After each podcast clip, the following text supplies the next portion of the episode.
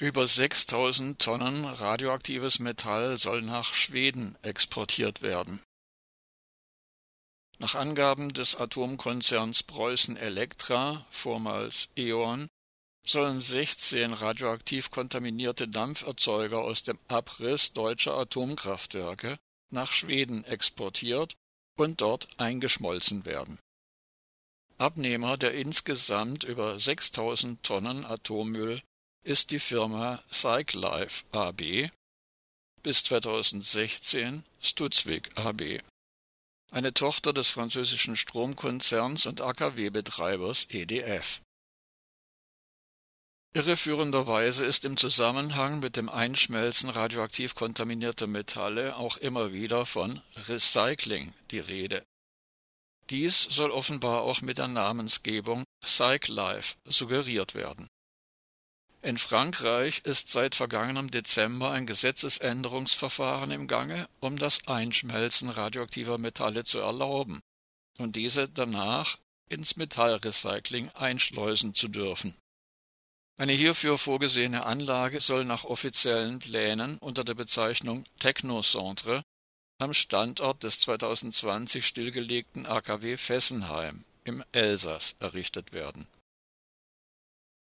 in Frankreich war bislang das Einschmelzen radioaktiv kontaminierter Metalle nicht erlaubt, im Gegensatz zum schlechten Vorbild Deutschland.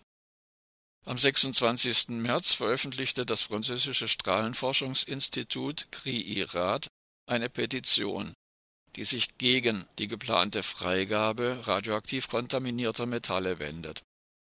CRI-RAD erachtet es für, so wörtlich, unverantwortlich, eine absichtliche und irreversible Freisetzung radioaktiver Stoffe zu erlauben. Gute Gründe sprechen dafür, radioaktiv kontaminierte Metalle nicht aus der öffentlichen Kontrolle zu entlassen. Wenn radioaktiv kontaminierte Metalle, die einen gewissen Grenzwert unterschreiten, die sogenannte Freigabeschwelle, aus der öffentlichen Kontrolle entlassen werden, finden sie schließlich ihren Weg bis in die Herstellung von Alltagsgegenständen. Fehler bei diesen sogenannten Freimessungen sind aber nicht auszuschließen. Das Risiko des viel zitierten radioaktiven Kochtopfes kann dann nicht mehr als abstrakt abgetan werden. Hinzu kommt das Risiko, dass beim Einschmelzen radioaktiv kontaminierte Metalle Radioaktivität in die Umwelt gelangt. Es sei an den gravierenden Unfall vom Juni 1998 in dem südspanischen Stahlwerk Acerinox in Algeciras erinnert. In der Folge wurde eine radioaktive Cäsiumwolke über weiten Teilen Südeuropas, Frankreichs, Deutschlands und der Schweiz detektiert.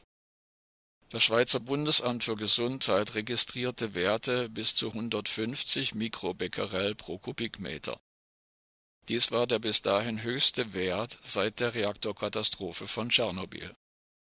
Im Stahlwerk Acerinox war radioaktiver Stahl, so wörtlich, unbekannter Herkunft eingeschmolzen worden.